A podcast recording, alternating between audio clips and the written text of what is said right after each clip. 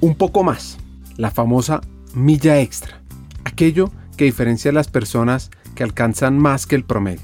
Eso que sale en el libro de hábitos atómicos de James Clear, que habla sobre dar ese 1% extra todos los días. Cada día uno debe hacer lo que tiene que hacer y un poquito más. Y ese poquito más es lo que le abre a uno más posibilidades que uno descubre y que otros descubren en uno. Entonces ese es el consejo. Y el mejor consejo que me han dado, no, pues mis padres también, como te decía antes, que uno todo se lo puede ganar trabajando. Uno no se lo tiene que ir a quitar a nadie ni a pedir a nadie, sino que uno las cosas se las gana trabajando. Hackers del Talento, más que un podcast, es una comunidad. Una comunidad que aprende a partir de las historias de CEOs, de líderes de talento humano, de influenciadores y pensadores, donde ellos nos comparten sus aprendizajes, sus historias de vida, para que juntos humanicemos las compañías en América Latina. Disfruten el episodio.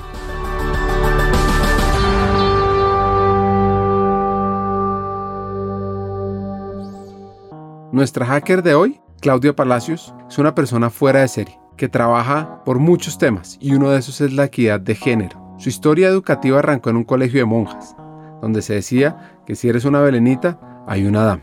Ahora, entendamos esa definición de qué es ser una dama. Pues que hay que, hay que ponernos de acuerdo en cuál es la definición de dama, ¿no? Digamos, a mí me gusta la palabra, pero evidentemente y además por mi trabajo en temas de género, pues conozco muy bien que eso está impregnado de una carga que a veces le impone a las mujeres unas condiciones de inequidad, de restricción, de, no exploración de sus propios eh, instintos sexuales o más bien de reprimir esos instintos, ¿no? Porque se relaciona mucho el ser una dama con que entonces uno no anda por ahí pidiendo o queriendo tener sexo o queriendo o y mucho menos con varias parejas sexuales, ¿no? y, y, pues, pues yo no comparto eso, ¿no? no creo que ser una dama es ser una mujer realizada en todo el sentido de la palabra, que ha podido conquistar sus sueños, desarrollar su talento, ejercer influencia desde sus, desde sus cualidades, desde su potencial, desde su esfuerzo. Entonces, pues, si, me preguntas si estoy de acuerdo con que, con que donde hay una bailamita hay una dama, pues te digo que sí, pero en los términos en lo que yo defino dama, no. Uno de los temas que más la mueve hoy, que más la inspira, es la equidad de género. Hay una serie de acciones que recomienda y al final del episodio vamos a entender cómo ha llegado a esto, cuál es su importancia.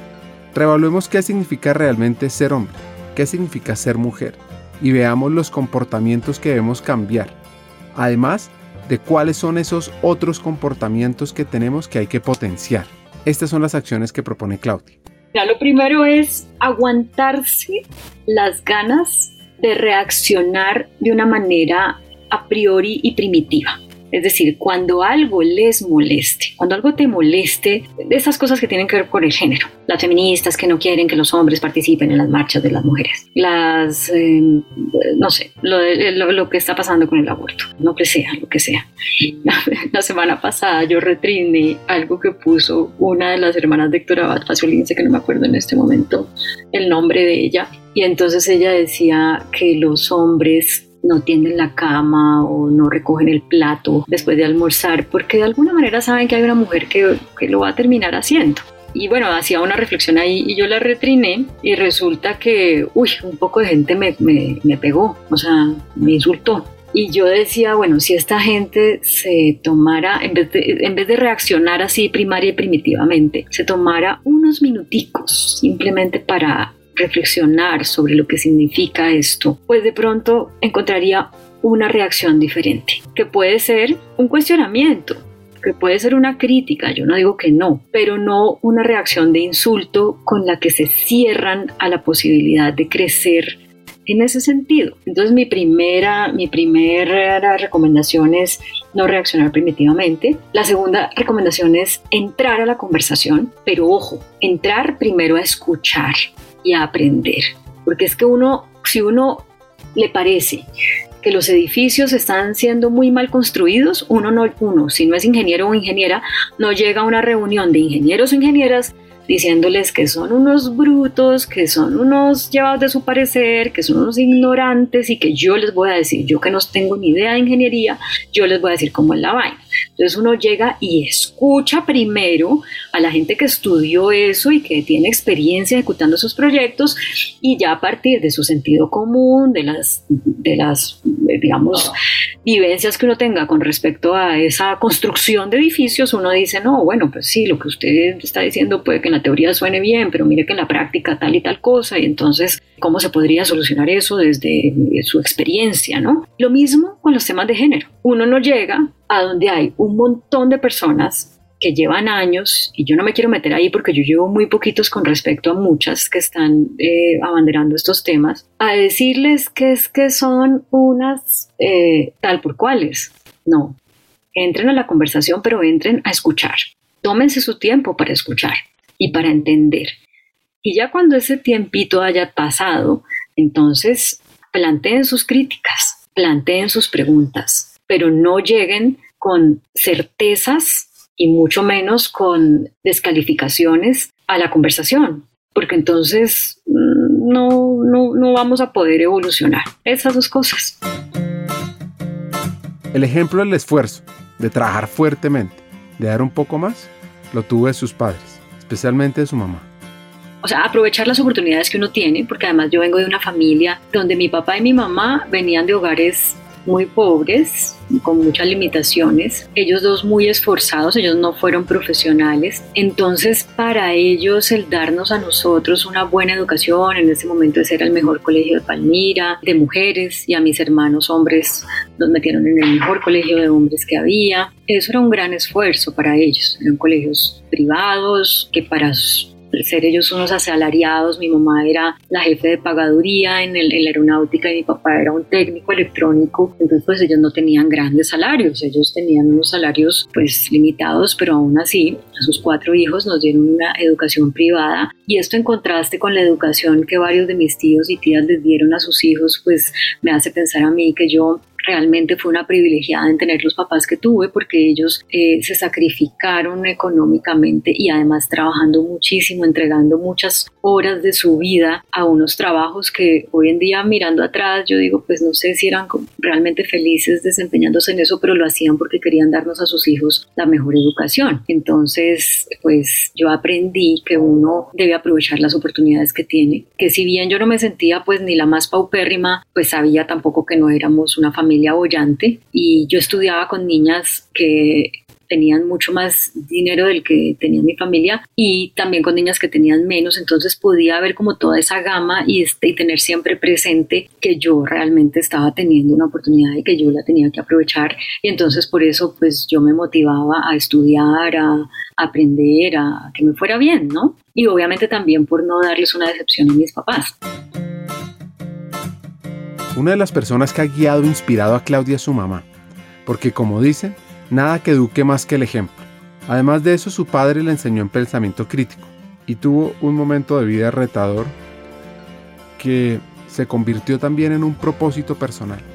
Mi mamá era una mujer que además de trabajar en lo que ya te dije, ella siempre, siempre, siempre estaba buscando qué más hacer. Entonces ella compraba unas vacas con mi abuelo y entonces mi abuelo las ordenaba, y entonces ya vendía leche, entonces con esa leche pues ella tenía unos pesitos e iba ahorrando y con esos ahorros pudo comprar una tierrita para tener a su papá y a su mamá en una casa pues más o menos digna y hacía empanadas y hacía, aprendía a hacer ramos de flores y vendía ramos de flores y aprendía a hacer cumis y vendía cumis y aprendía a hacer cerámicas y vendía cerámicas. Yo era su partner, no de negocio en el sentido pues que ella no, a mí no me compartía ninguna ganancias, pero, pero yo sí la acompañaba, pues yo era la hija mayor y nosotros teníamos una moto FZ y entonces eh, siempre que ella iba a sus clases de floristería esas clases de cerámica, me llevaba yo era ahí como su mascotica y, entonces yo me ponía a jugar mientras tanto, y, pero yo la veía, ¿no? Ella cómo aprendía cosas y cómo quería, eh, después se sentía feliz cuando vendía una de esas muñecas de cerámica, por ejemplo, y,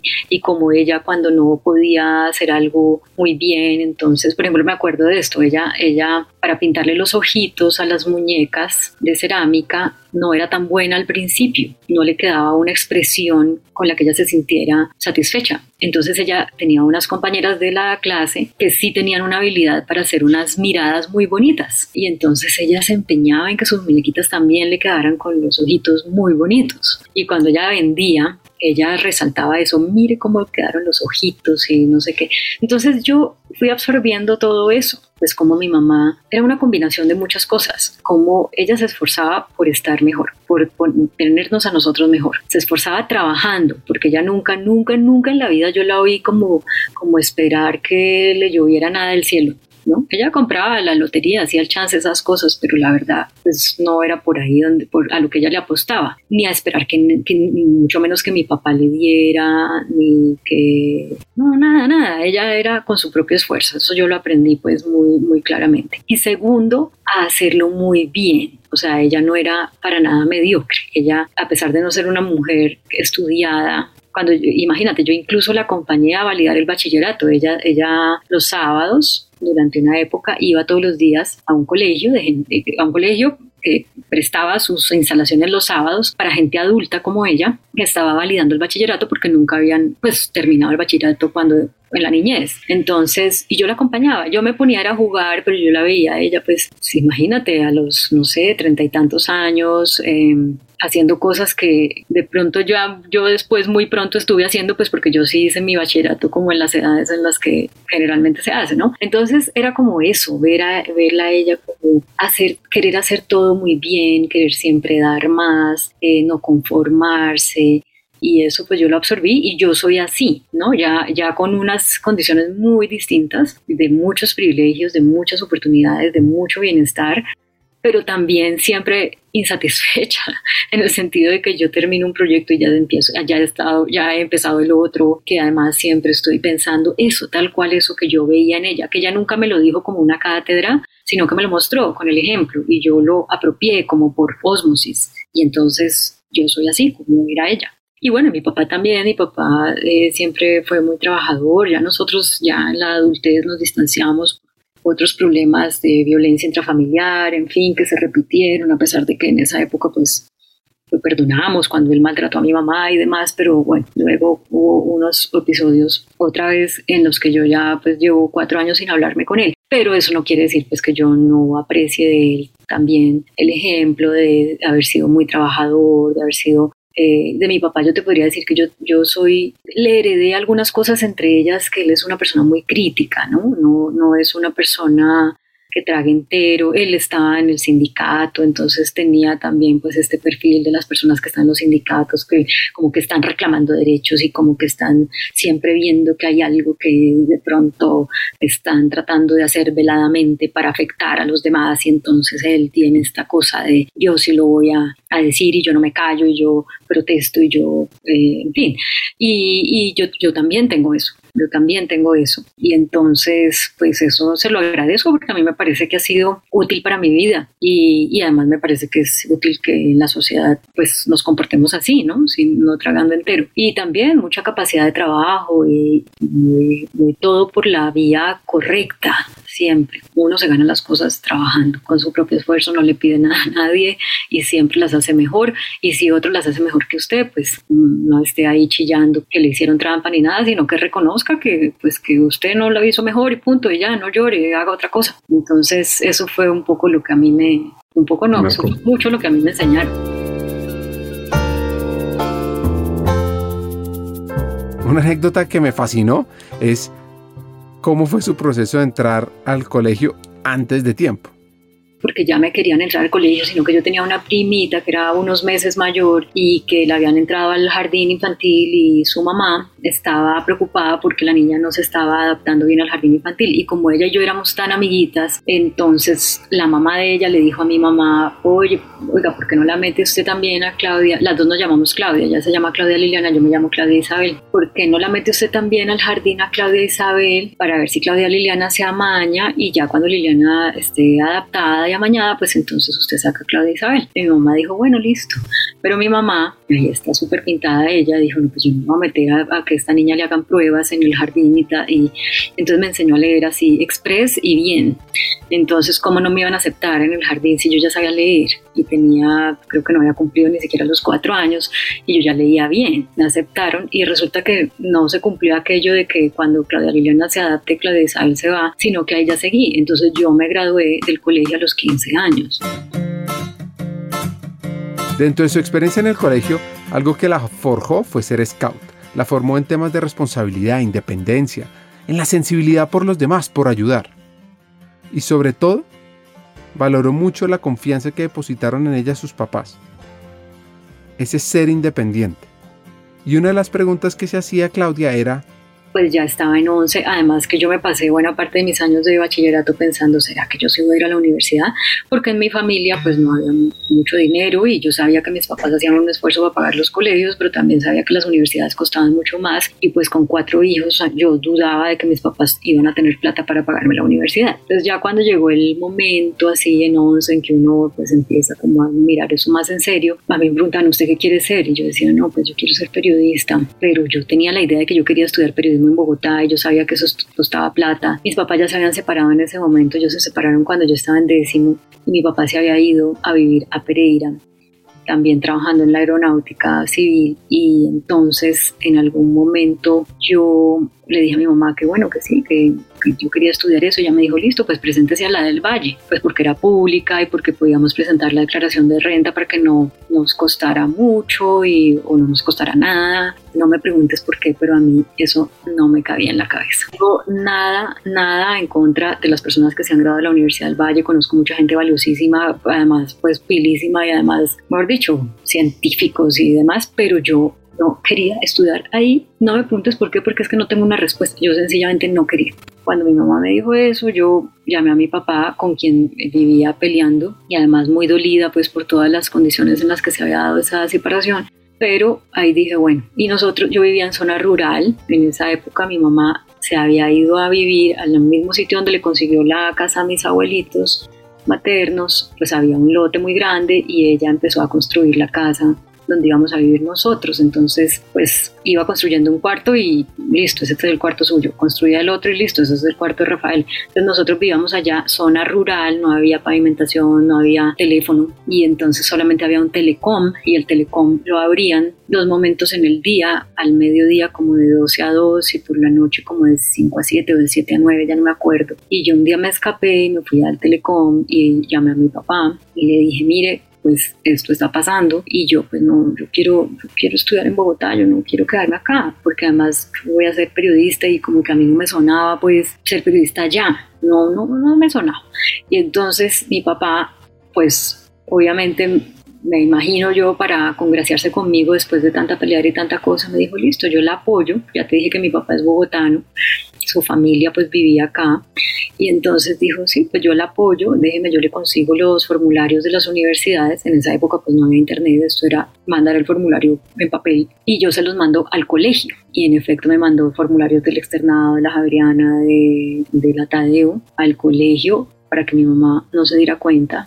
Y yo los llené, conseguí los documentos, los mandé y cuando ya me, me llamaron a la primera entrevista, que fue la, de la, la, del externado, pon tú que yo tenía que ir a entrevista un lunes, entonces yo tenía que haber viajado, no sé, pues el domingo, porque obviamente no era de viaje en avión, era de viaje en bus. Y era miércoles y yo no le había dicho a mi mamá que yo tenía que viajar a Bogotá. Cuando ya saqué el valor para decirle, mi mamá pues casi se desmaya. Y ese día pues me dijo, bueno, pues si usted hizo todo eso y lo hizo a escondidas mías, traicionándome, pues, y con su papá, pues listo, que su papá la, la, la mantenga y en fin, listo, pues hágale. Lloró, lloró, lloró y, más o menos pues como que bueno, pues sí, menos mal que se vaya a la casa, entonces ya, usted salió de aquí. Pero yo era su mano derecha, yo era su mano derecha porque yo era la hermana mayor, yo era pendiente de que mis hermanos hicieran las tareas, de que era como un papá. Entiendo pues que para ella fuera muy duro, pero yo pues lo manejé así en medio también de mis, de mis recursos limitados que uno tiene a los 15 años, ¿no? Muy chiquita, yo hoy miro para atrás y digo, no sé cómo me dejó. Y además yo tengo un hijo que tiene, ya va a cumplir 21 años y él sale, él vende galletas, bueno, y va a la universidad y todo eso, pero lo que te quiero contar es que ellos salen en su bicicleta a vender sus galletas y yo me quedo rezando, pensando que nadie le vaya a pasar, que, ¿no? Y que y hay celulares y él me puede reportar cualquier cosa. En esa época no había celulares ni, ni correo electrónico. Aún así, pues mi mamá me dijo, váyase.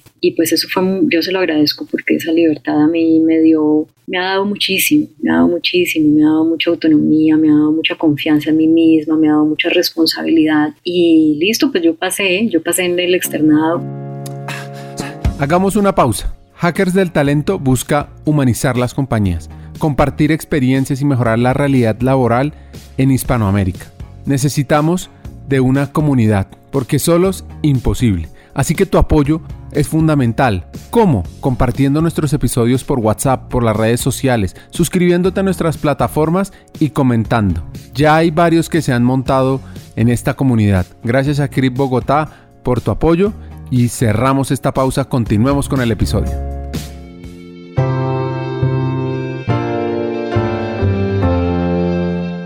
Así como le gustaba el periodismo, también quería ser actriz. Inspirada por una gran colombiana, por una actriz fuera de serie, María Cecilia Botero, a quien veía ella en la televisión cuando en esa época en Colombia solo había dos canales en la televisión.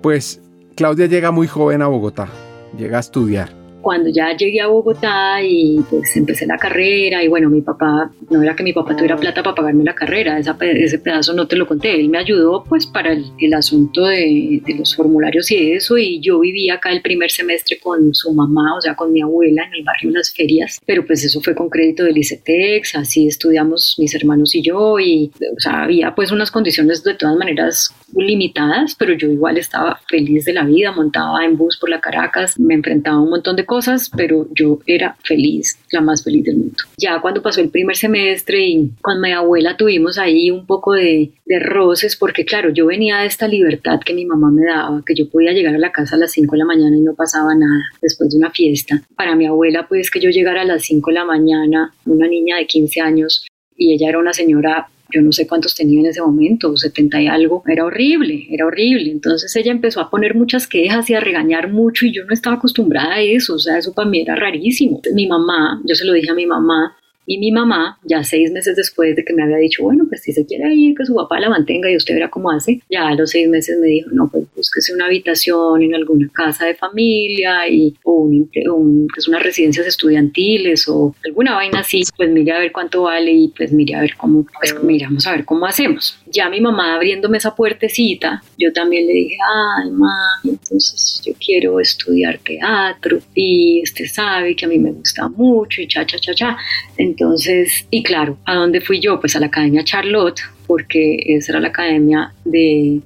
Después supe que ya María Cecilia no era más accionista o dueña, pero pues sí su hermana Ana Cristina, entonces yo quería ir a la Charlotte y mi mamá me pagó y bueno, pero ahí no duré sino un semestre porque luego mi mamá tuvo una quiebra, ella tenía un, en ese momento ya tenía un negocio de, de procesamiento de pollo y ella, no, ella se metió en eso con la liquidación que le dieron de la aeronáutica. Ella no sabía de ese negocio y, pues nos fue mal. Tocó botar un montón de pollos después de que ya había, habían comido mucha comida y esa comida era muy cara y se debía y pues no era un dineral, pero para nosotros sí era una cosa impagable. ¿no? era, era una quiebra. Entonces cuando pasa esto y yo en la academia Charlotte y no sé qué, entonces yo le dije a mi mamá, no, pues dejo así porque yo creo que yo tengo más futuro en el periodismo que en la actuación y, y pues ya, entonces ahí ya seguí solamente en la Javeriana.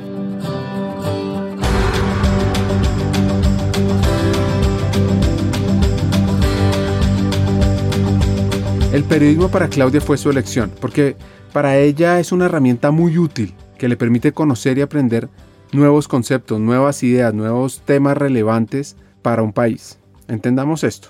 Pero si tú me dices, estamos, mira lo que yo hago, hackers de talento y por qué lo hago y ta, ta, ta, ta, entonces yo digo, ay, chévere, sí. Pero no es algo que yo, mucho, yo lo hago, yo converso con la gente cuando, cuando eso tiene un propósito muy claro, y, no me importa si, si te oyen cinco gatos o si te oyen 500 mil.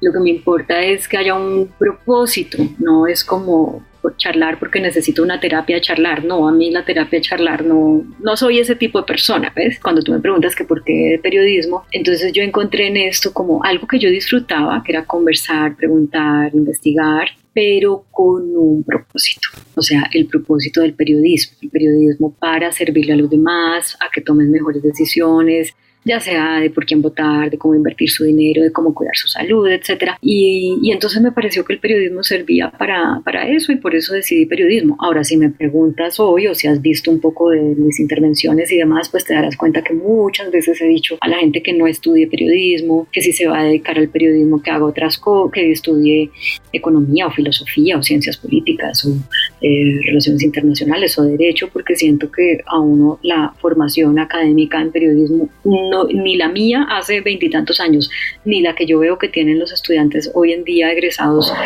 que yo he sido su jefe, siento que realmente de una sustancia importante para poder ejercer esta, esta profesión que requiere tanta responsabilidad, que hoy en día tiene tantos retos, que está además en el ojo del huracán, ¿no? que nos dicen que los periodistas eh, somos vendidos, que prepago, que todas esas cosas, eh, a veces, pues desafortunadamente con razón, pero en muchos casos simplemente porque la gente no valora el quehacer periodístico, porque cree que cualquier cosa que salga en una red social, pues ya es, ya se puede llamar así. Entonces creo que uno necesita una formación mucho más contundente, mucho más carnuda si se quiere, para poder enfrentarse a los retos del, periodismo y a la responsabilidad del, del periodismo. Volviendo a su historia, cuando estaba a punto de graduarse de hacer su tesis. Y qué mejor que irse a Palmira, a estar en casa, pensando que podía estar allá seis meses, porque claro está, Bogotá no lo perdía de mira. Mira qué curioso. Yo, pues, ya que estoy allá, voy a ir a tocar puertas en, a ver que me den trabajo en algo, en Telepacífico, en una cosa de esas. Yo no quiero trabajar allá pues para toda mi carrera, pero pues si voy a estar en el valle, pues aprovecho y miro a ver. Y resulta que todo coincidió y yo quería hacer un, mi tesis era un programa de televisión sobre medio ambiente. Entonces yo fui al DAGMA, al Departamento Administrativo de Gestión de Medio Ambiente, y me dijeron, ay, pues a, buscar información para mi tesis, me dijeron, ay, pues cómo le parece que vamos a empezar a hacer un programa de televisión sobre medio ambiente producido por Universidad del Valle Televisión eh, que va a salir en Telepacífico. Si quieres ser reportera, de ahí y entonces yo les dije pues claro apa esa. Y entonces empecé a cubrir que incendios forestales y esas cosas así y fui muy feliz. Y al mismo tiempo hice mi hice mi tesis y ya cuando terminó ese semestre me devolví a Bogotá para hacer la práctica. En la práctica yo podía escoger tres, tres opciones para que la universidad gestionara entrevistas. Entonces yo dije bueno voy a hacer CMI porque como yo no me voy a dedicar a la televisión, por lo menos aquí si hago la práctica ahí, pues ya chuleo qué es eso de la televisión, porque yo en realidad estudié periodismo porque pues me suena más lo de escribir, no lo de la televisión. Sin embargo, fíjate que mi, o sea, sin, sin, pensarlo terminé haciendo mi primer trabajo en televisión allá en lo que te acabo de contar del programa de medio ambiente. Y voy a la entrevista con Yamit, una compañera y yo fuimos, y Yamit dice, sí, de una que, que entremos. Y resulta que eso duraba cuatro meses y a mí me dio ya mucha confianza desde el principio. Y, yo era, yo siempre he sido muy hormiguita, ¿no? Que me dicen, mucho como un soldado, a mí me dicen marcha y marcho, salte y salto, o sea, soy pues muy, y sobre todo pues en esa época, hoy no, pero es muy como de absorber conocimiento y si estoy frente a una autoridad como Yamid, pues cómo no voy a hacer todo lo que él me diga que yo haga, yo lo voy a hacer. O sea, era el director y dueño de CMI, que en ese momento era el noticiero con más rating del país. Había sido director de Caracol Radio por un burgo de años. Eh, no, era una autoridad, o sea, era el periodista más importante de este país. Pues obviamente que, que trabajar con él y además uno ahí en la universidad y la directora de prácticas pues decía, las que han trabajado con Yamid, mire dónde están, esta está de reportera no sé dónde, esta está no sé qué, o sea, Yamid es muy buen formador de periodistas, entonces obviamente yo estaba muy contenta de tener esa oportunidad y Yamid vio en mí una cosa que seguramente nadie más vio y, y mucho menos yo, fue pues eso, como, un talento para el oficio. Y él me dijo, me dijo el día que, mira, es que todas las cosas de Dios también. En la práctica duraba cuatro años. Yo empecé el primero de diciembre de 1997 y mi práctica terminaba, terminaba en abril diciembre, enero, febrero, marzo, terminaba en abril, sí. Como a mediados de abril, cuatro meses y medio duraba la práctica resulta que ese año, en el 98, fue que empezaron los canales privados. O sea, cuando yo entré ya a trabajar, ya estaba la cosa de que Caracol y RCN habían comprado las, ¿cómo se llama eso? Las licencias, bueno, se habían ganado las licitaciones, lo que fuera. Cuando yo entro a CMI, claro que a los pocos, a los dos meses, el run run era, Yamit se va porque le ofrecieron ser el director de noticias de Caracol. Colombia iba a estrenar canales privados, o sea, eso no existía en Colombia antes. Y entonces eso era algo muy importante. Cuando Yamit finalmente, después de todos los run runes y demás, ser en el consejo de redacción dice, bueno, yo tengo una, noticia que darle, en efecto, como ustedes ya habrán oído, sí, yo me voy de director de noticias de Caracol Televisión. Y la mayoría, mucho todos los periodistas que estaban ahí, querían que Yamit se los llevara porque sabían que lo que iba a pasar pues fue lo que pasó, o sea, los canales privados iban a volverse los importantes y los demás iban a ir desapareciendo. Entonces, pues todo el mundo quería estar donde había estabilidad laboral. Él dijo, yo no me voy a llevar a nadie, o mejor dicho, yo solamente me voy a llevar a estas personas, a mi secretaria, Gloria Vecino, a mi asistente, Mauricio Martín, a mi conductor, eh, Carlitos, y de periodistas solamente me voy a llevar a Juan Roberto Vargas, que en ese momento era reportero que cubría Palacio, a Néstor Morales, que en ese momento era el subdirector del noticiero, y para de contar a nadie más, esas cinco personas. Entonces, obviamente, todos los demás quedaron aplanchadísimos, en fin. Y yo, que estaba ahí, pues de zapa, ¿no? Por practicante, a mí me dio como, no, como, como sentimiento, a mí me dio sentimiento. Entonces, a mí se me aguaron los ojos. Y Yamit se me acercó muerto la risa y me dijo, usted no sabe nada, usted no tiene ni idea de nada, pero tiene talento y yo le quiero ayudar. Usted también se viene conmigo para Caracol. Y entonces yo me quedé pasmada, porque yo no, y yo decía, pero yo, o sea, ¿qué voy a ir a hacer allá si yo no sé, como él acaba de decir, ¿no? Eso fue chistoso porque todos los otros colegas en esa época, Camilo Chaparro, Juan Carlos Hidalgo, William Parra, bueno, o sea, los que eran los más tesos cubriendo sus fuentes eran como, wow, se van a llevar a esta culicagada y, y nosotros pues que nos coma el tigre, ¿no? Pero yo, pero ellos me querían mucho porque yo era muy, cuando ya me decía, bueno, hoy sale usted con el reportero de, de, política o hoy sale con el de la de orden público lo que sea, yo era, lo que ellos me dijeran, yo lo hacía. Entonces a mí me decía Sandra Vergara, hay que entrevistar al general no sé qué, corra porque se va y yo corría como una loca por la escuela. Entonces ellos también me querían mucho. Entonces fueron muy buena onda conmigo en aconsejarme y demás. Ya, nada, que ya me, contra pues que me contrataron, me pagaron en esa época un millón cien mil pesos. Pues imagínate, hoy en día todavía hay gente a la que le ofrecen eso recién graduada. Pues claro, pues no era como para vivir así, pero ya podía, yo en ese momento le dije a mi mamá, ya usted no me tiene que mandar plata nunca más en la vida porque yo sabía que para ella era un esfuerzo grande y nada, pues yo ya, ya, ya, yo, me, yo veía qué hacía con esa plata, pero yo me tenía que mantener yo sola sin pedirle plata a nadie. Luego de esta historia que hemos oído, pónganse en los zapatos de la mamá de Claudia.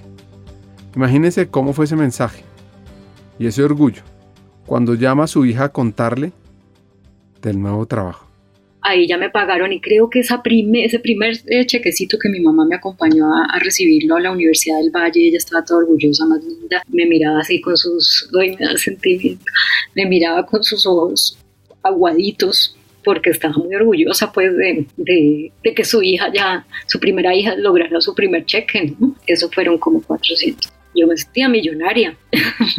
Eh, cuando ya me, me, me, dieron esto en Caracol, millón cien mil, nada, yo pagaba mi, yo vivía en una parte de estudio allá en la 43, eh, con arribita la 13, y yo a mí me alcanzaba esa plata, no me preguntes cómo, pero a mí me alcanzaba esa plata. Antes de que ya empezáramos en Caracol en firme, nosotros nos fuimos, ese grupito que, que ya me escogió, nos fuimos el 16 de abril del 98, nos fuimos a ya empezar a trabajar en Caracol. Pero pues el canal solamente empezó como hasta julio 9 de hecho el día que yo me estaba graduando de la universidad fue la inauguración de, yo no me acuerdo si fue julio 9 o junio 9, pero uno de esos dos fue la inauguración de, de, los canales. Desde que Yamid me dijo que me iba a llevar a Caracol hasta el 10, hasta el 15 de abril, que fue el último día que estuve en CMI, Yamid empezó a hacer casting para contratar presentadoras y presentadores y el casting lo hacía allá en CMI y lo hacía después de acabar el consejo de redacción de CMI. Entonces pon tú que fueron como unos dos meses que, eh, y que eso era una romería de gente. Claro, imagínate cuánta gente no quería ser presentador o presentadora de noticias de, Canal Caracol. Un día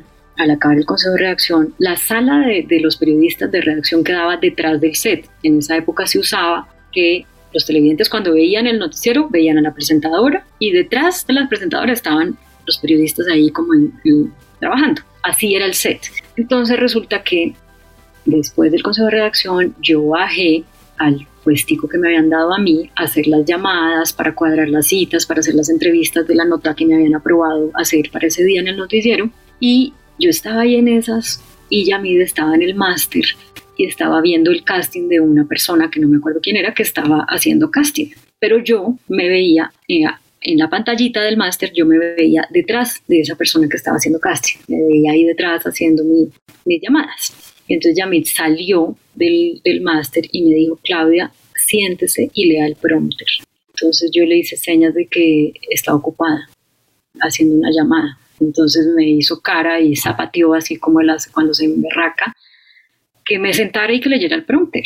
Entonces yo no me acuerdo yo con quién estaba hablando y, pues le colgué, le dije, ah, lo llamo más tarde. Y entonces pues me senté y leí el prompter. Te voy a decir, yo, no, yo era una persona, era, era más gordita, el pelo era como virgen del pueblo hasta, hasta la cintura, no me cortaba el pelo por allá cada dos veces al año, entonces eso era un matorral ahí larguísimo, ¿no? Eh, entonces yo andaba era con una colita ahí todo el tiempo, no tenía, no, no, me maquillaba porque es que además ni siquiera tenía maquillaje, o sea, yo no, no compraba eso, eso no era una cosa que yo consumiera. Así como estaba, a mí me dijo, siéntese y lea, y entonces yo se me senté y leí y salí, salió ya del máster y me dijo, usted va a ser presentadora de Caracol yo pues no pienso como me va a escoger presentadora, qué rico, qué ilusión, no me palpita el corazón a mí, yo no, para nada, sencillamente es como pues nada, este señor me está dando una orden y pues yo tengo que hacerla y ya. Y cuando él sale y dice eso, entonces yo le digo como, sí señor. Lo que pasa es que en ese momento no le gustaba. ¿Por qué? Te voy a decir por qué no me gusta porque yo veía que las presentadoras solamente iban, se maquillaban, de hecho ya llegaban maquilladas porque ya no había maquillaje, leían el prompter y se iba, y a mí eso no me parecía chévere, eh, no me parecía divertido, pues o sea, yo en ese momento tampoco dimensionaba y mucho menos valoraba lo que significaba pues para, una, para cualquier persona tener esa exposición, ¿sí me entiendes? Entonces yo no lo vi como, y yo tampoco sabía que las presentadoras ganaban más que, que todos los demás, yo no sabía nada de eso, yo era una ignorante, pues allá me tenía total razón cuando me dijo usted no sabe nada y no tiene ni idea de nada. Eh, entonces yo tampoco vi, vi, como que cuál es el chiste de esa vaina, ¿no? O sea, yo no veo que ellas hagan reportería, que sean periodistas, ¿no? Yo no veo que, o sea, ¿eso para qué? Más o menos yo lo pensaba así. Entonces mis compañeros, que como ya te dije, eran yo era una mascotica, o sea, ellos, ellos me querían mucho, veían mi talento y pues yo era buena gente y, querida. Entonces ellos se burlaron de mí, se burlaron de mí hasta así, y cagadita no sabe, de verdad que no sabe nada. Claro que tiene que decirle que sí, que usted es presentadora, pues cómo no, y entonces ahí yo ya empecé como a entender un poco, o sea, sí, a perder un poco como esa, esa, esa inocencia tonta y, y, entender que eso era bueno. Pero yo les decía a ellos, pero es que yo no solamente quiero leer el prompt, yo no quiero hacer eso solamente. Entonces me decían, ahí, ¿sabe qué? Si está tan preocupada, vaya y dígale a Yamit, métasele a la oficina, vaya, dígale, dígale, dígale que usted no quiere solamente leer el prompt, sino que usted quiere eh, ser reportera. Y yo, además también con una ingenuidad impresionante, porque, porque ellos me lo decían ya, porque yo estaba muy mamona con el cuento de que yo no solamente quería leer el prompter, pero pues ellos sabían que uno metérsele a la oficina llamida, decirle cualquier cosa, había que tener pues agallas para eso, ¿no? Y sabían que que yo me podía exponer a un grito de lárguese de aquí y hasta un, ¿sabe qué? Ni, ni lo uno ni lo otro y ya, chao. Pero ya seguramente me vieron tan, tan intensa con eso que me dijeron, vaya, vaya, vaya, vaya, vaya, dígale. Yo fui y le dije, inocente e ingenua, fui y le dije, no, jefe, yo le quería decir que Entonces me dijo, ay, sí, sí, usted también va a ser reportera. O sea, no me gritó, no me sacó, no, me dijo, sí, sí, sí, sí, usted también va a ser reportera. Entonces yo, yo, quedé feliz. Y ya después de eso fue que vino lo de el sueldo, pues, y listo, ya empecé y me dieron la fuente, a cubrir la fuente que nadie quería, porque no era una fuente que hiciera lucir a nadie, era salud, y yo todos los días proponía temas y eso no clasificaba nunca, hasta que fui empezando a entender qué, qué, es noticia y cómo podía trabajar esos temas y obviamente investigar mi fuente y me enamoré de mi fuente. Y cuando yo salí de Caracol seis años y medio después, mi, como que me hicieron la oferta en CNN en español, mi sección, o sea, ya no era yo una reportera de salud que a veces tenía notas y a veces no tenía notas, no, había una sección de salud que tenía tres o cuatro notas, que no era solamente yo la única que aportaba a ella, porque pues igual no la hubiera podido hacer yo sola. Y a mí cuando, cuando me buscaron reemplazo para esa sección, me terminaron reemplazando con una doctora, que es la doctora Fernanda, que hoy todavía está ahí. Yo me siento bastante orgullosa de eso porque la verdad que a mí me dieron como el, el patito feo, que era salud, y yo lo convertí en un cisne muy importante en términos no solamente de, de, prestarle un servicio a la gente, sino de para el canal, o sea, era, eso era rentable, eso se podía pautar muy bien. Para mí eso fue también como una como un, un triunfo, un logro en que yo empecé a encontrar que yo tenía poder, que yo tenía, que mi trabajo me daba poder, que mi capacidad de trabajo me daba, me daba la posibilidad de hacer cosas grandes. Para mí eso en ese momento fue grande y yo pues siempre lo cuento con mucho orgullo porque, porque no fue fácil. Cuando yo veía a qué periodistas sí les aprobaban sus notas y cómo las hacían y qué me faltaba a mí y además estudiar mucho, eh, enriquecer mi fuente en el mis fuentes de información en el sentido de estar en contacto con las asociaciones científicas, en el Ministerio de Salud tener fuentes, o sea, hacer trabajar, eso, trabajar, sencillamente eso, trabajar, capacitada o adquirir las herramientas para ir logrando eso y, e insistiendo. Y, yo, y, esto lo, digo pensando mucho en la gente joven que hoy en día es un poco más impaciente y siento yo que es un poco más que siente que tiene derecho a las cosas por el solamente solo hecho de, de existir, ¿no? Y yo no he hecho en saco roto todo eso. Yo creo que a mucha gente se le han violado derechos y no se le han dado las oportunidades, pero también creo que es altamente probable que si uno trabaja de una manera ardua, pero también es, es humilde y es receptivo y no cree que, que todo lo merece y ya, sino que tiene la humildad para aprender de los demás, para escuchar, para, para aguantar unos regaños o unos rechazos, pues también las puertas, los caminos se van abriendo y la gente va estando más dispuesta a darle a uno oportunidades y a, y a tolerarle a uno sus, sus equivocaciones, pues que son normales que todos las cometamos, pero si uno tiene una actitud eh, arrogante y, contestataria y, digamos de como de, criticar y destruir y no, yo creo que eso, eso solamente sirve para cerrarse puertas uno mismo y que hay que tener, también tener un sentido del sacrificio, que eso no es, no creo que eso sea malo, yo creo que eso es positivo y que va a ser, pues hay que hacerlo en diferentes niveles, como de quizá a veces levantarse mucho más temprano de lo que uno quiere y trabajar hasta uno más hasta más tarde y o ahorrar o no poder comprarse X cosa o no poder comerse X cosa o, o tener que de pronto tolerar un poco más un trabajo que a uno no le gusta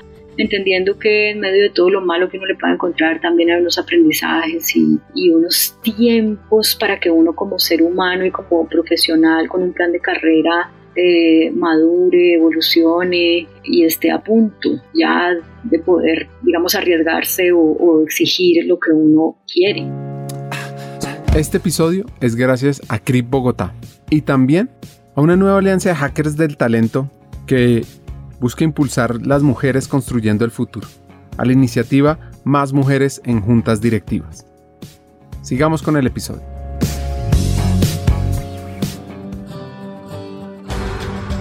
Entonces tú que nos estás escuchando, ¿anotaste todos esos hacks? Dar lo mejor de sí. Superar todos los obstáculos. Ser humilde al aprender. Aprender a sacrificar por un mejor retorno. Eso que llamamos el poder de retardar la gratificación ¿Qué es esto? Pues es la resistencia a la tentación de un placer inmediato, con la esperanza de obtener una recompensa valiosa y duradera en el largo plazo. Hay muchos estudios que han vinculado la capacidad de retardar la gratificación con una serie de resultados positivos como el éxito académico, salud física, salud psicológica y la competencia social. Y es que este concepto es demasiado poderoso para que ustedes lo apliquen en sus vidas, en sus familias, porque la capacidad de cualquiera de nosotros para retrasar la gratificación se relaciona con otras habilidades similares como la paciencia, el control de los impulsos, el autocontrol y la fuerza de voluntad, las cuales están involucradas en el éxito. Ahora, siguiendo con la historia, viene el hack de toda esta conversación, una filosofía de vida. Yo me voy para CNN, a mí me hacen poco para irme, que yo no estaba buscando tampoco. Y ahí es que yo empiezo a decir algo que es, porque ahí ya me empiezan a preguntar, oye, ¿usted cómo ha hecho para lograr lo que ha logrado? O sea, cuando a mí me hacen la oferta de CNN antes de irme a Atlanta a vivir, ya di unas entrevistas acá a colegas que me preguntaron, ¿usted cómo hace para lograr lo que ha logrado? Y yo no sabía que responder, pero mi respuesta fue, yo creo que uno tiene que hacer todos los días lo que a uno le toca y un poquito más. Y ese poquito más es lo que hace que uno pueda sobresalir o que uno pueda ir abriendo su portafolio de posibilidades, porque uno mismo va encontrando en uno cuando hace ese poquito más nuevos talentos o nuevos retos en los que hay que trabajar para superarlos, nuevas emociones, nuevas actividades y proyectos que le mueven a uno la aguja de, lo que a uno le gusta hacer en la vida, de lo que lo hace sentir pleno. Y además ese poquito más también ayuda a que otras personas, pero aún no lo están viendo, digan, uy, aquí hay talento, aquí hay, aquí hay capacidad, aquí hay algo que a mí me sirve para este trabajo o hay algo que yo le puedo comentar a alguien que está chévere para complementar lo que esa persona está haciendo. Entonces, para mí eso se volvió, ya era, pero entonces a partir de ese momento ya lo verbalicé como una filosofía de vida. Uno tiene que hacer todos los días lo que uno, lo que uno le toca hacer y un poquito más.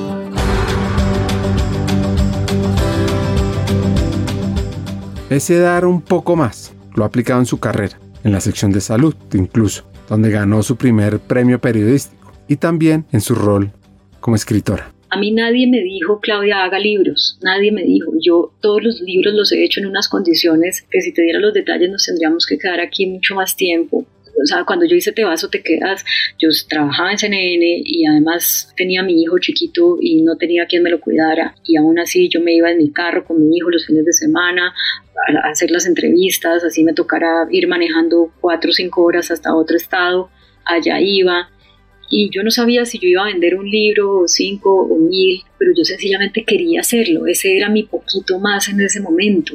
Y eso se volvió el primer paso de algo que, que, yo aprecio mucho porque primero fue pues como lograr recuperar ese sueño por el cual yo decidí estudiar periodismo que eh, tenía que ver con escribir y que lo había dejado dormido porque la vida me llevó por el camino de la televisión. Lo logré rescatar, imagínate ya casi eh, como 15 años después de haber empezado a ser periodista, recuperé lo que lo que era mi, mi propósito inicial. Y, y, eso me dio un montón de aprendizaje para yo después hacer mi siguiente libro, que fue Perdonar lo Imperdonable, que es un libro que se usa como libro de texto en los colegios para aprender sobre historia de Colombia y sobre perdón y reconciliación y sobre el conflicto armado y la paz y demás.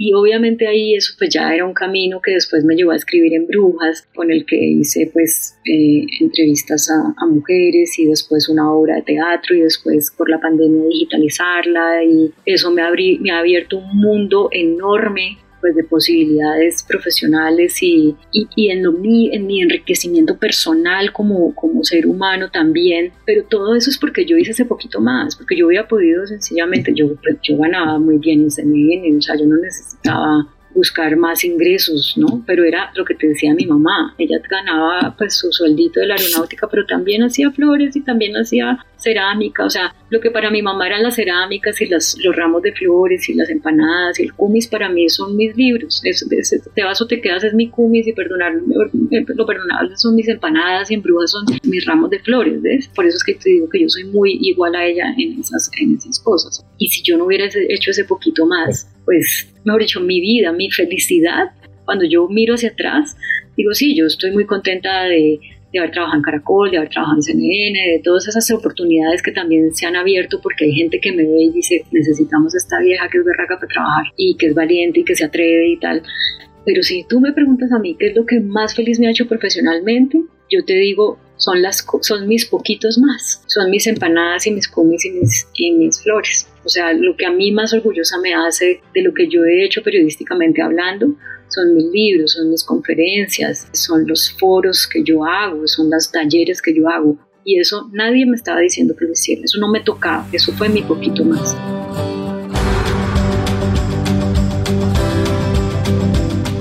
El crecimiento personal en CNN fue fuera de serie, retador, conoció gente increíble y aprendió muchísimo. Claudia se puede decir que hizo una maestría en ciencia política, cubriendo todos los escenarios de elecciones políticas en la región por más de ocho años. Luego de estar allá un buen tiempo, decide cambiar de rumbo por varias razones. Bueno, pues lo que pasa es que también hay un poco de... La gente se arma una idea que no es necesariamente, de, una idea sobre la vida de uno, que no es necesariamente la vida real. Digamos que en el aspecto profesional, pues todo esto que te acabo de contar, por supuesto lo valoro mucho, pero también cuando tú haces lo mismo un año y otro año y otro año y otro año, pues tiendes a, a cansarte, o por lo menos yo que tengo una personalidad de que me lleva a querer siempre estar haciendo cosas nuevas y diferentes, empecé a sentir agotamiento de lo mismo. En algún momento dije, bueno, si yo sigo aquí, pues sí, seguramente tendré la oportunidad de entrevistar más presidentes y, pues hacer unas coberturas especiales, pero eso no era el día a día, ¿no? Estas cosas pasan pues no sé, cuatro o cinco veces al año y es muy interesante y es muy chévere, pero el resto de los días de la vida, en ese estatus en que yo estaba, en que era pues viviendo con mi hijo los dos solos en Atlanta, en la edad pues también que yo tenía, lo que implica, yo, tuve por un tiempo una persona que, que, se fue conmigo desde Colombia ayudándome en todos los oficios domésticos y en el cuidado de mi hijo, pero esta persona pues ya en determinado momento hizo su vida, se fue eh, y entonces eh, pues yo tuve que organizarme sola para poder ser la que lava, la que plancha, la que cocina, la que, la que cuida, la que organiza además de todo lo que, porque yo tenía mi casa como, como que compré allá y pues las casas gringas no las construyen como las casas de acá, entonces requieren mucho más mantenimiento, uno no se alcanza a imaginar lo que eso consume en materia de tiempo, eh, mire que es que como son de madera realmente, ¿no? Eh, o de drywall, entonces eh, pues tienen, y, y como hay estaciones, entonces, siempre, siempre es que no pasa un mes en, el que no haya una cosa que hacer.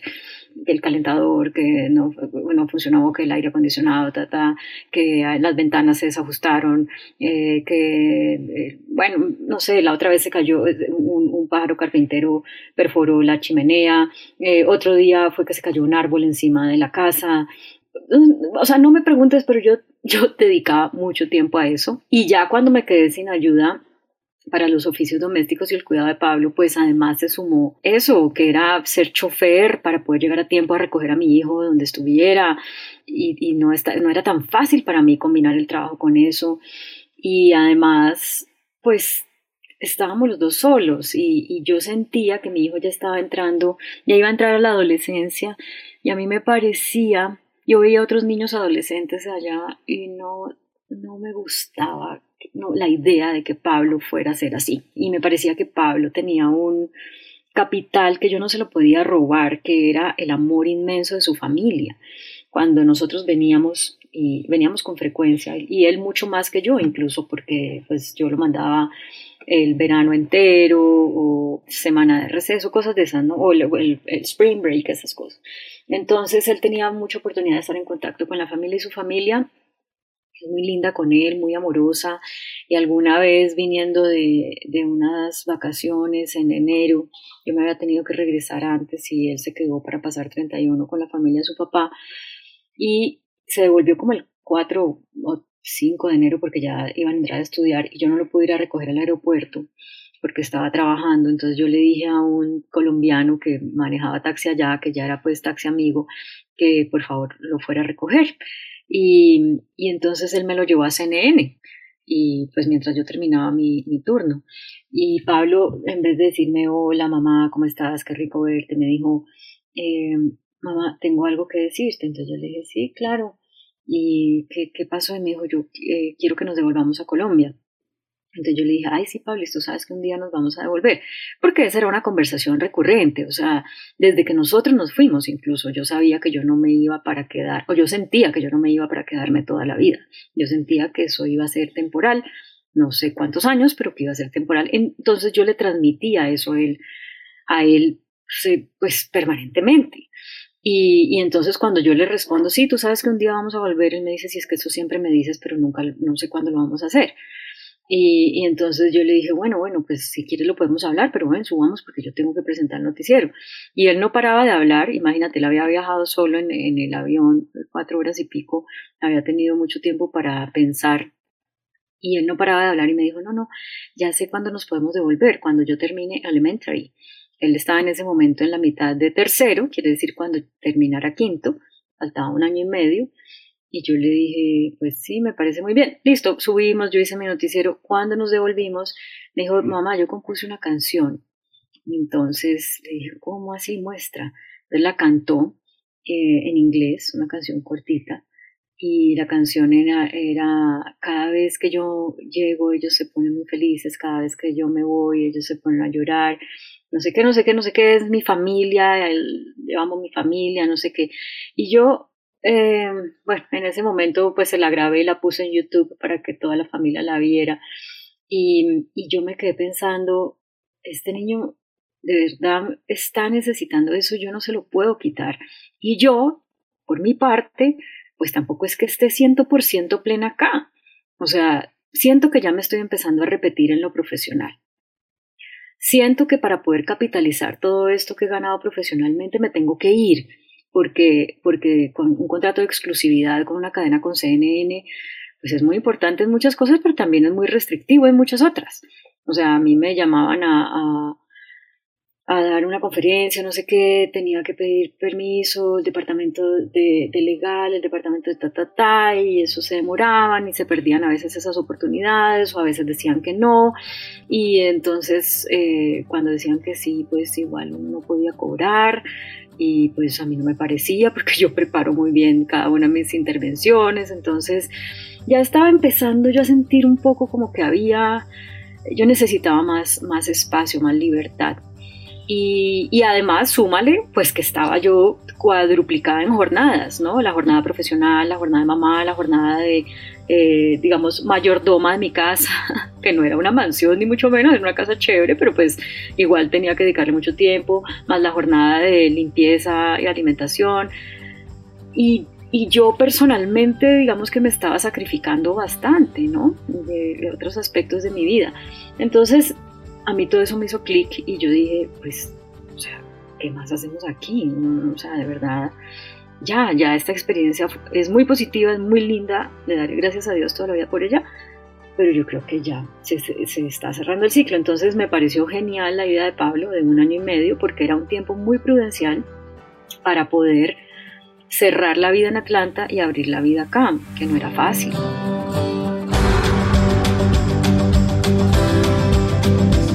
En Atlanta se encarretó con correr. Corrió la media maratón de Atlanta, la de Seattle, la de Bogotá. Hasta incluso hizo una triatlón, lo cual amplió su panorama de vida. Pues estando ya de regreso en Colombia, llega a la famosa W Radio, en la época del proceso de paz con las FARC. Imagínense la cantidad de contenido que podía aprovechar esta gran persona. Estando en la W, como ya sabes, a mí me gusta inventar cosas, entonces yo ahí fue que dije miércoles, además porque llegué en pleno eh, inicio del proceso de paz, de la negociación con las FARC, y aquí pues como ya tú sabes, la, había mucha gente eh, en acuerdo con eso y mucha gente en desacuerdo con eso y yo no lograba entender quiénes tenían la razón. Yo como ejercicio personal periodístico dije yo voy a hablar con gente que sepa de estos temas, que esté trabajando, que haya trabajado en los asuntos de, de la violencia, de, de la guerra, de la, de la paz, en fin, a ver qué, a ver si logro entender, porque es que yo no sé quiénes tienen la razón. Ahí me encontré, bueno, como lo digo en mi libro, todos tienen razón, que los argumentos de ambas partes eran legítimos, que eran comprensibles, pero que había una cosa que no estábamos teniendo en cuenta y que además los periodistas no nos la habíamos pillado, no le habíamos dado la relevancia que a mi juicio requiere, que se llama perdón y reconciliación y que muchas, muchas, muchas personas que han sido o victimarias o víctimas de los diferentes tipos de violencia en Colombia han hecho sus propios procesos de paz y los han tramitado de una manera muy increíble, acudiendo a, a las artes, al deporte, a, otros, a otras cosas que no tienen nada que ver con una negociación política y que nosotros nos estábamos perdiendo de conocer eso. Yo dije, yo creo que esto es un insumo muy importante para que la gente, sobre todo quienes no han sido víctimas y victimarios o quienes no lo hemos sido, pues por lo menos consideremos esta otra parte de la realidad. La realidad no es solamente lo que en los medios decimos de Uribe no quiere Santos y ta, bueno, eso es bueno, eso es parte de la realidad, pero en, una, en un nivel de la política, pero es que el mundo no es solamente esa política y hay otras cosas pasando que determinan el éxito o el fracaso de todo. Y entonces ahí fue que yo decidí hacer Perdonar lo Imperdonable. Pero primero empecé en la W, yo le dije a Julio con una sección para entrevistar víctimas y victimarios que hubieran hecho procesos de reconciliación o tuvieran experiencias de reconciliación. Que por cierto, aquí lo explico,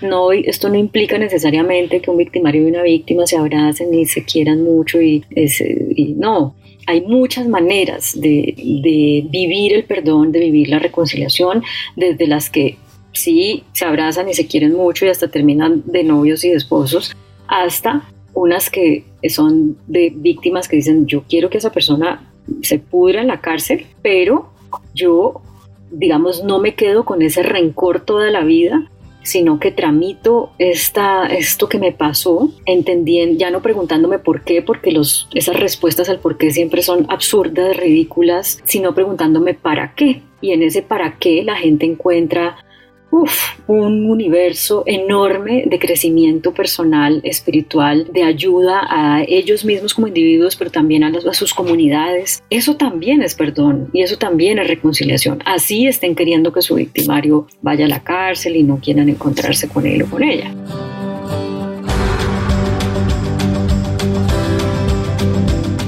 Pues se ganó un premio a mejor entrevista en radio por ese proyecto. En esta etapa de su vida, podría decir uno que era un corre-corre. Salía a hacer entrevistas después de trabajar en la W, almorzando por el camino, en los fines de semana seguía, claro, siempre buscando estar también en las mañanas con su hijo. Bueno, pues cambia de rol. Claudia pasa a ser la directora del canal Capital de la alcaldía de Bogotá cuando estaba Enrique Peñalosa.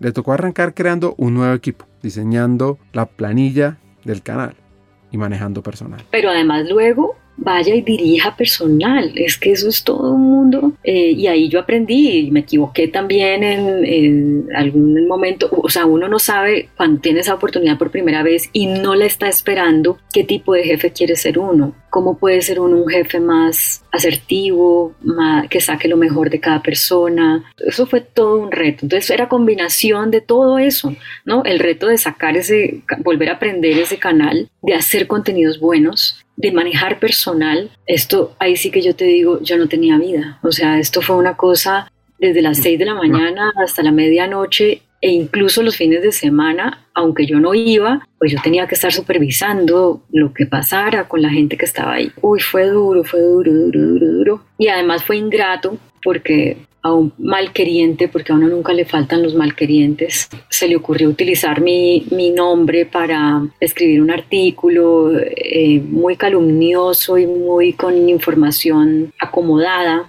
para hacerle daño al, gobierno Peñalosa, porque este es más un enemigo de Peñalosa. No sabía que era enemigo mío, en ese momento lo descubrí. Y, pero claro, era más fácil pegarme a mí por el nombre que yo tengo que pegarle, por ejemplo, al gerente del canal, ¿no? Entonces, aunque también le pegaron al gerente del canal, que finalmente le tocó ir, Contraloría, Personería, todas esas cosas. Y gracias a Dios, pues ya en última instancia todo quedó bien pero también por eso te digo, fue muy ingrato, fue muy, muy, muy duro, a mí me golpeó mucho emocionalmente y me dolió, me dolió muchísimo porque si algo he hecho yo en la vida es trabajar y trabajar muy duro y, y yo allá sí que trabajé duro.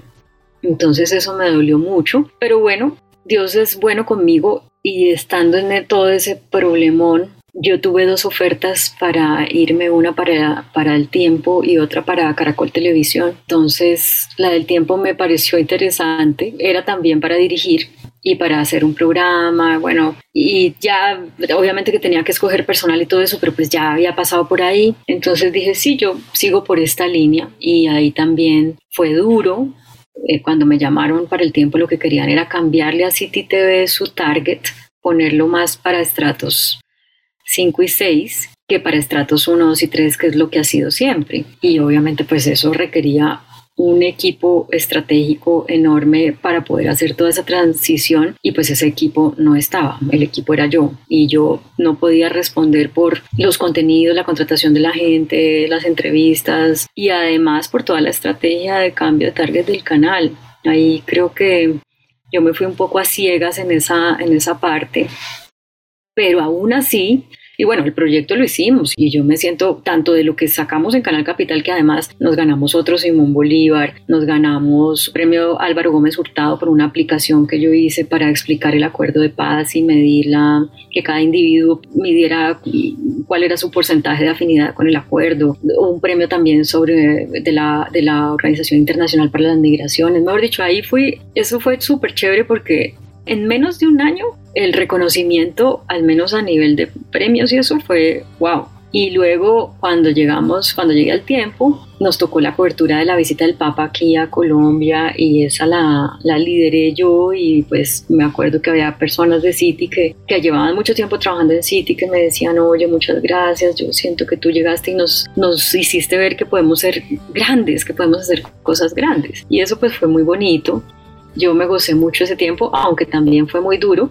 El proyecto no funcionó porque el, el, canal, o sea, para cambiarle el target a un canal necesitaba mucho equipo en publicidad, en comercial, en, en otras áreas que no eran las mías y pues la verdad ese equipo no estaba. Entonces, evidentemente, pues no, el canal sigue siendo para estratos 1, 2 y 3, que es lo que ha sido siempre y está bien. Entonces eso se acabó.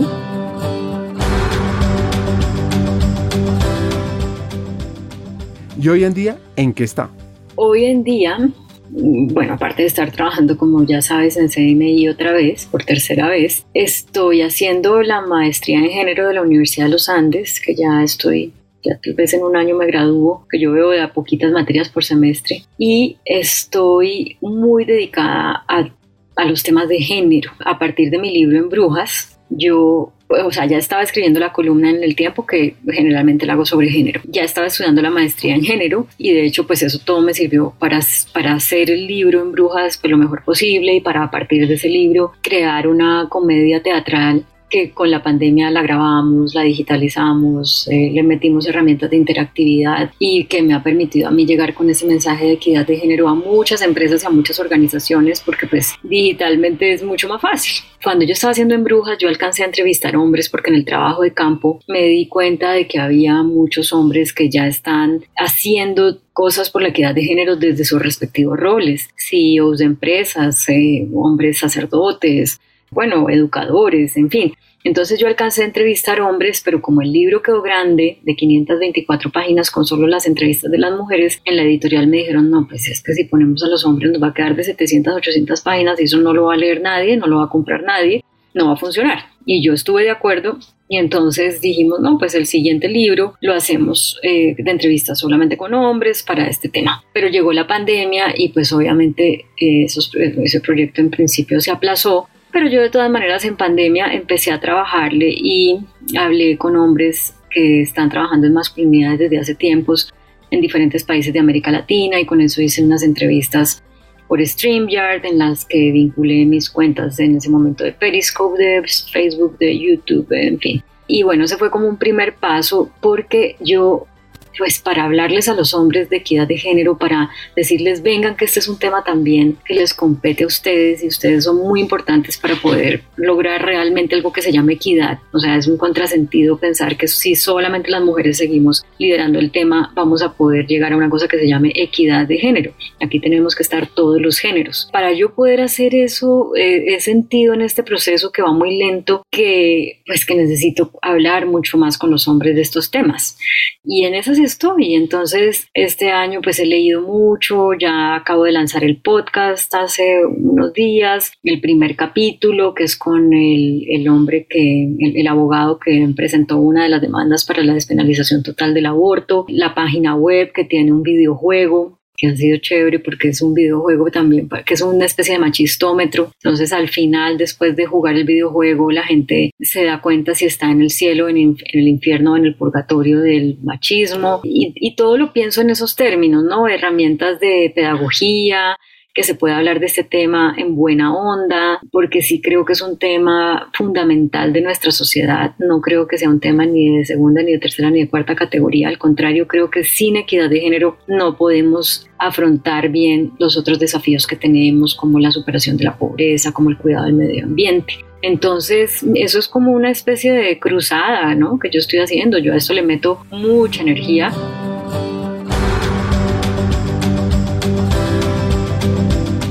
Así que los invito a hablar en buena onda, como dice Claudia, sobre la equidad de género, sobre esas conversaciones que debemos tener para que todos tengamos las mismas oportunidades.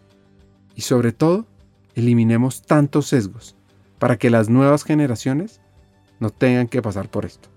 Sí, lo que pasa es que yo creo que podemos estar más de acuerdo que en desacuerdo quienes hablamos de estos temas, pero hay muchas seguramente por las experiencias personales y las historias de vida, muchos prejuicios. Entonces, y también creo que hay falta de conocimiento. Mucha gente cree que porque soy hombre, entonces hablo desde mi perspectiva, desde mi historia personal y ya, eso ya es como algo que hay que validarlo en materia de lo que significa la equidad de género. O muchos son mujeres también, ¿no? Como yo soy mujer, yo digo, y así yo valido mi opinión porque sencillamente me la da el hecho de ser mujer y, punto. Y yo creo que aquí estamos cometiendo en ese sentido un error. O sea, los estudios de género no empezaron ayer.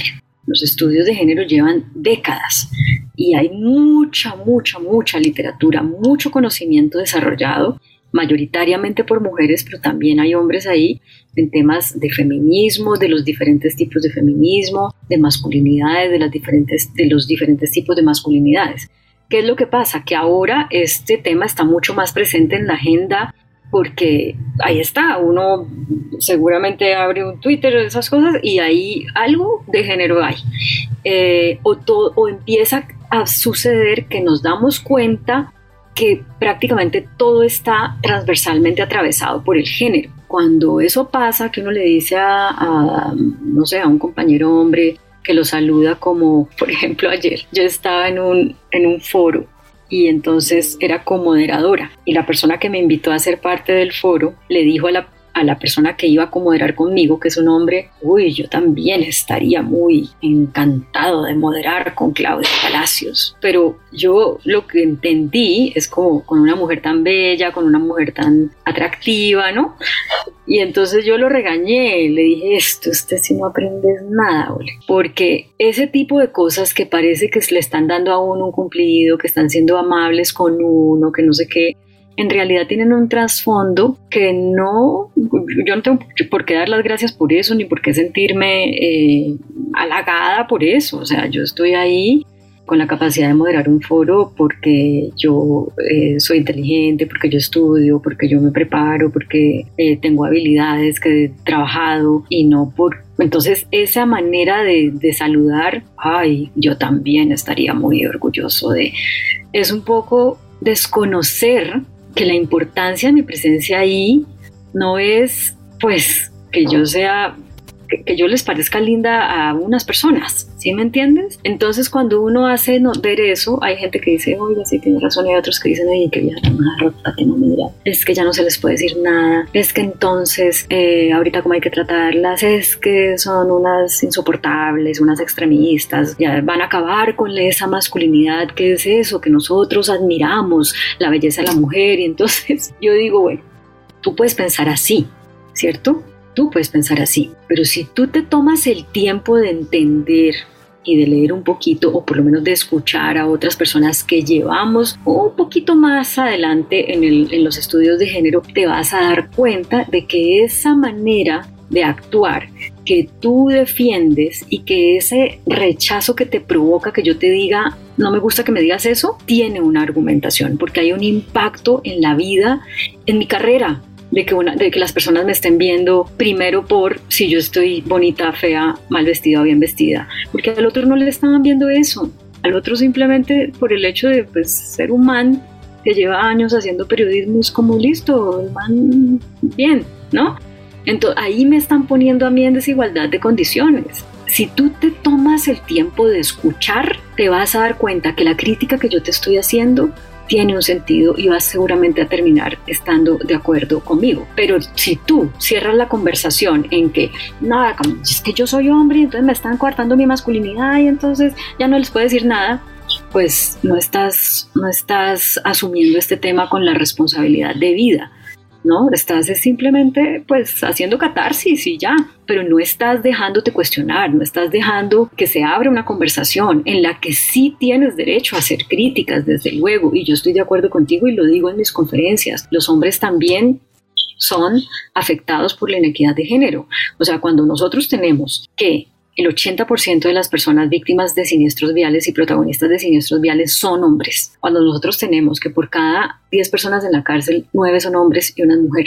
Cuando nosotros tenemos que la mayoría de las personas condenadas por homicidio, pero muy lejos, son hombres. Que por cada mujer que se suicida, se suicidan cinco hombres. Que los hombres, eh, la tasa, la tasa de, de, de muertes de hombres por COVID es mayor a la de las mujeres. Y en general las enfermedades de los hombres la afectación a los hombres por enfermedades prevenibles es porcentualmente mayor a la de las mujeres y uno entiende que eso tiene que ver con lo que nos han enseñado que es la masculinidad desde muy chiquitos, a través de las canciones, a través de los, de los chistes, a través de las de las formas de crianza que se repiten sin cuestionar, como los niños no lloran, usted no juega con muñecas. Lo que están haciendo con los hombres desde muy niños es cortarles su humanidad, cortarle su emocionalidad. Y muchos hombres han crecido reprimiendo la, la manifestación de sus emociones porque aprenden desde muy chiquitos que hacer eso es caer en ese horrible mundo de que les digan usted es gay, usted es una niña, como si ser gay o ser una niña fuera una cosa mala. Y entonces, obviamente que lo empiezan a evitar a toda costa. ¿Y a toda costa qué significa? Asumir posiciones de riesgo que los llevan, por ejemplo, yo tengo, tengo que demostrar mi masculinidad cuando voy manejando por aquí por la séptima, así el semáforo está en rojo, yo tengo que ser, yo tengo que llegar primero que el man del carro de al lado al semáforo, porque por alguna razón se vincula la masculinidad con yo siempre soy el primero, yo siempre tengo que tener razón, lo que yo hago es lo que te tiene que decir, autoridad ante todo, así yo me ponga en riesgo, así yo tenga que frenar, eh, apretar el acelerador innecesariamente y me lleve por delante a no sé quién y termine hasta matándolo. O yo, para defender mi masculinidad, para mostrar que yo no me dejo y que a mí las viejas me respetan, entonces eh, maltrato a, mi novia o a la mujer que amo. Eh, o yo le pego un tiro o, le hago no sé qué al man que miró a mi novia, eh, porque es que yo me tengo que hacer respetar porque yo soy un macho, ¿ves? Entonces cuando uno ve, o, o por qué se suicidan más hombres que, mujeres, porque es que esa carga de el hombre tiene que pagar, el hombre es el proveedor, es muy berraca y, y, eso no es justo y muchas mujeres piensan así. O sea, yo tuve una amiga hace tiempo que me decía, mira, mi mentalidad es, yo me caso, mi marido me, me mantiene. Y yo decía, oye, pero ¿por qué si tú también estudiaste, tú hay, hay, contextos en los que es porque me aguanto, porque pues me mantiene y ya está. Y hay otros contextos es donde realmente la mujer no tiene otras, o sea, está ya tan mutilada en su capacidad productiva y está tan, tan necesitada de que sus hijos tengan un plato de, comida que no pueden dejar esas relaciones y, o que han ido a denunciar y la revictimizan, en, fin, su familia no la recibe de vuelta, etc. Entonces, los hombres, ojalá, ojalá tomaran conciencia de que todo eso que, les, que nos están diciendo desde chiquitos de lo que es ser hombre y de lo que, es, de lo que significa ser hombre y de lo que significa ser mujer, la masculinidad y la feminidad, lo tenemos que reevaluar. lo tenemos que reevaluar, porque estamos mal, porque estamos construyendo personas con emociones reprimidas que luego las sacan de una manera violenta. Eso está afectando nuestra sociedad, eso nos está generando violencia, como ya decía. Entonces necesitamos a los hombres aquí eh, tomando conciencia de eso, haciendo críticas también, estando dispuestos a, cambiar comportamientos.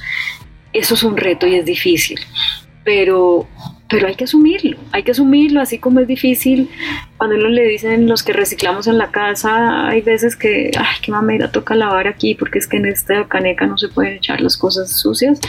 Eh, pues sí, es harto porque no es nuestra costumbre, pero, pero cambiar esos comportamientos también nos lleva a tener unas relaciones más armónicas, a estar mejor emocionalmente, espiritualmente. Entonces, pues, ¿cómo no lo vamos a hacer?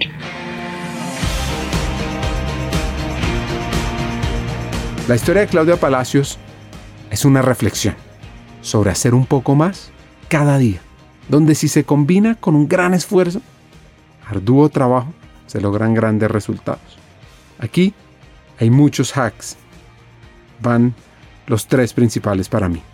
Primero, antes de terminar una tarea, una reunión, antes de terminar el día, piensa si diste ese 1% más. Dos, Crea proyectos paralelos a tu día a día, a tu vida laboral. Esos proyectos que te mueven, te inspiran y que al final de muchos años vas a estar más orgulloso que nada y motivado de haberlos hecho. Y por último, demos la milla extra trabajando juntos por la equidad de género, por evitar tantos sesgos, por humanizar las relaciones y romper tantos comportamientos antiguos dañinos. Hasta un siguiente episodio y sigamos hackeando el talento.